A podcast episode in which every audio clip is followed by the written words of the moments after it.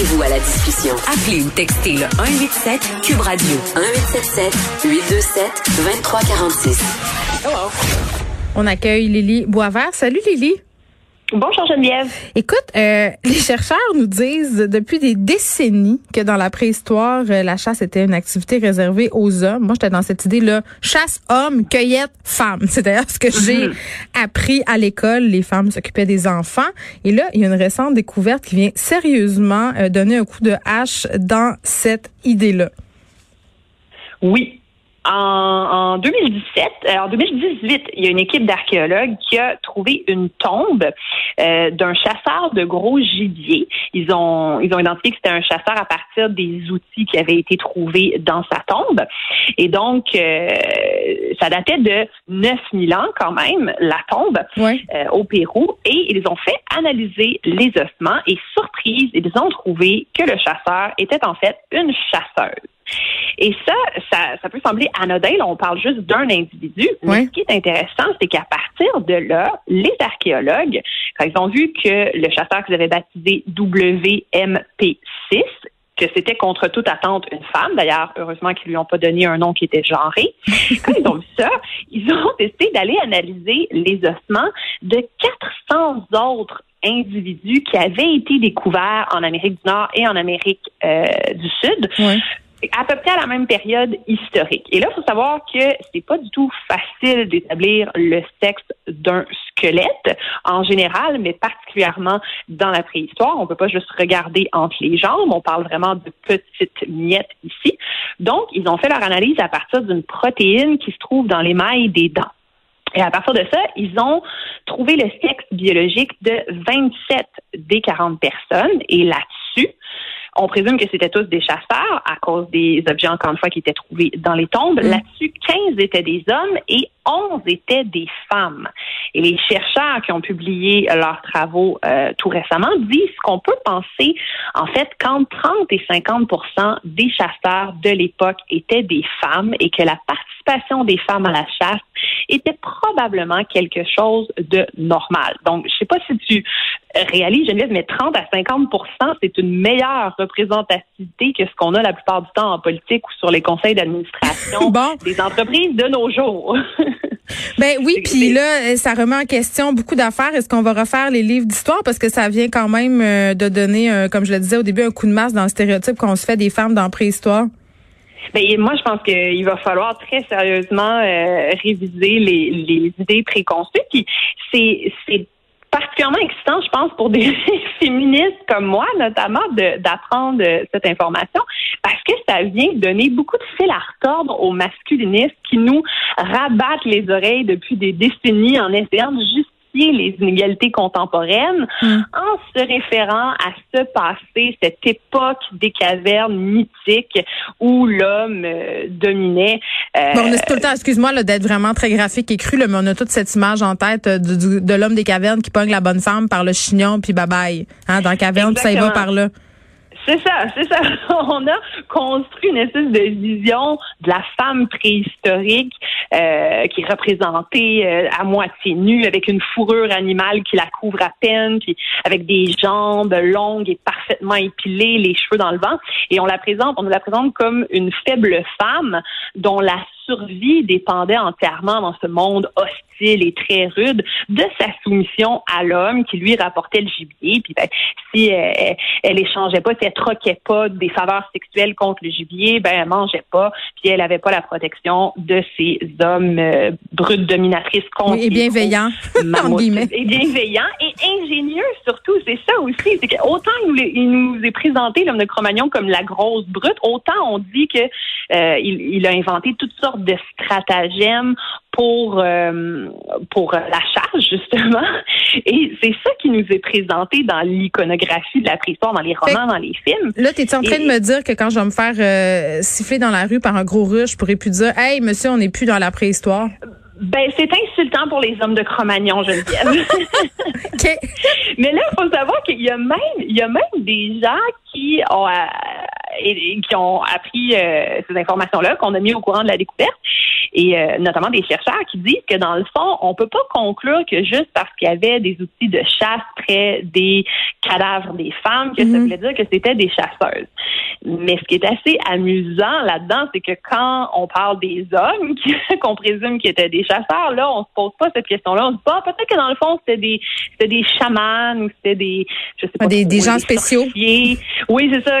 mais que dans le fond, on a juste mis des outils de chasse à côté d'eux, puis que c'est juste le hasard qui fait qu'on présume que c'est des chasseurs. Donc, euh, encore une fois, on vient plaquer un peu une espèce de vision de euh, ce qu'était l'époque euh, des cavernes, la préhistoire, à partir de ce qu'on de ce qu'on voit aujourd'hui. Et je pense que, euh, en fait, c'est un modèle qui a été créé dans les années 50, le modèle de l'homme chasseur, et qui qui est qui sert souvent justement à dire dans le fond que toutes les avancées de l'humanité découlent de la chasse et donc de l'homme parce que de la chasse vient la création des outils, vient l'organisation sociale, la collaboration, l'organisation et l'intelligence parce que ça nous prend tout ça pour chasser le gibier. Donc on dit c'était une activité de monsieur et à partir de là on extrapole que c'est ce qui explique pourquoi les hommes sont supérieurs aux femmes.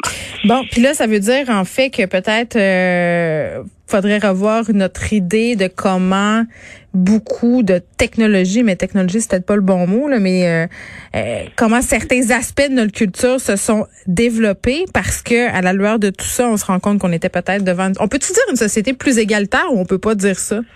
Ben on peut pas le savoir en fait, c'est ça. Mais c'est sûr que si on dit que les les femmes participaient à la chasse euh, ça veut dire que les hommes aussi devaient faire d'autres affaires. Donc, ça se peut aussi que les hommes s'occupaient des enfants. On peut imaginer toutes sortes de, de modèles euh, quand on remonte dans le temps, euh, notamment peut-être que les enfants, parce que souvent on dit, ah, les femmes, elles, à cause de la maternité, elles n'avaient pas le temps de s'occuper d'autre chose. On imagine les femmes préhistoriques comme ayant tout le temps comme une grosse marmaille, comme étant tout le temps enceinte parce qu'elles n'avaient pas de condom. C'était pas, pas vrai?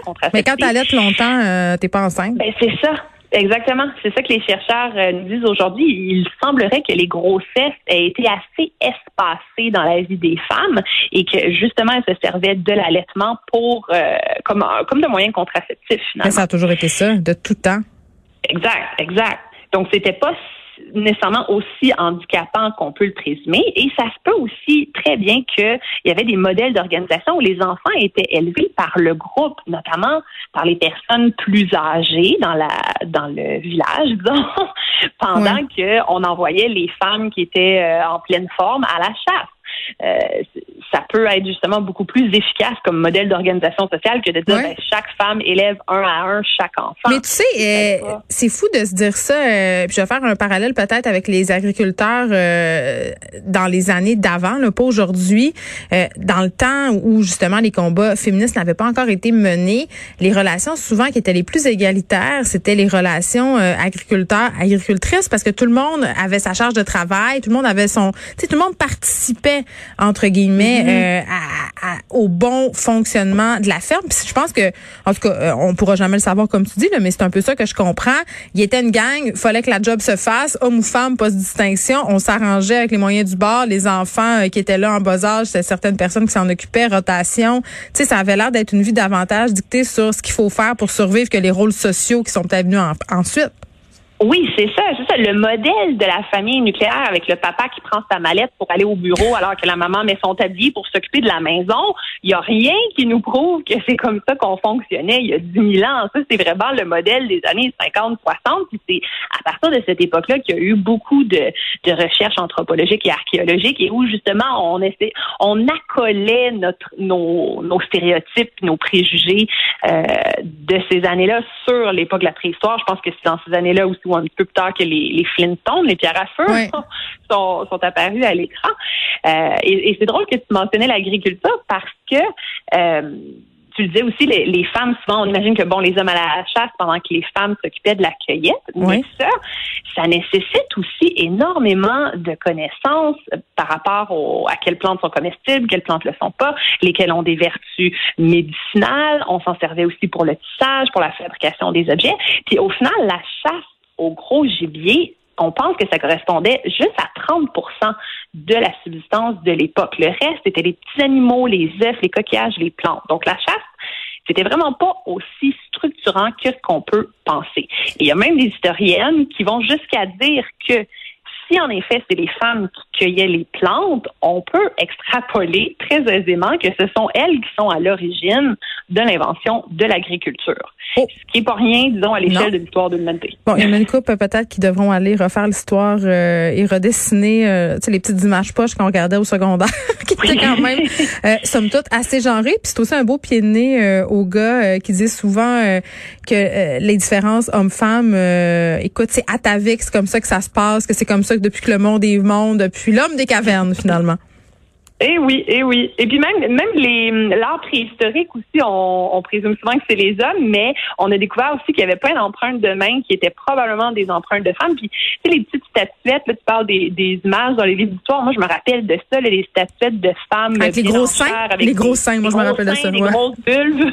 Ouais. Et puis moi, je me rappelle qu'on m'avait un peu enseigné que c'était comme la pornographie des hommes de caverne ah! à l'époque. Oui, ben j'allais à l'école avec les sœurs, fait qu'ils m'ont dit quelque chose comme ah! déesse de la fertilité là. OK, ben c'est ça, c'est ça, ça, semblerait en fait être plus les femmes qui ont inventé ces, ces statuettes-là pour protéger comme leur grossesse et la fertilité, oui. Bon, ben tu euh, vois. On t'a bien enseigné. Euh, les bonnes sœurs étaient pas totalement dans le champ. Lily Boisvert, merci beaucoup. On te retrouve la semaine prochaine.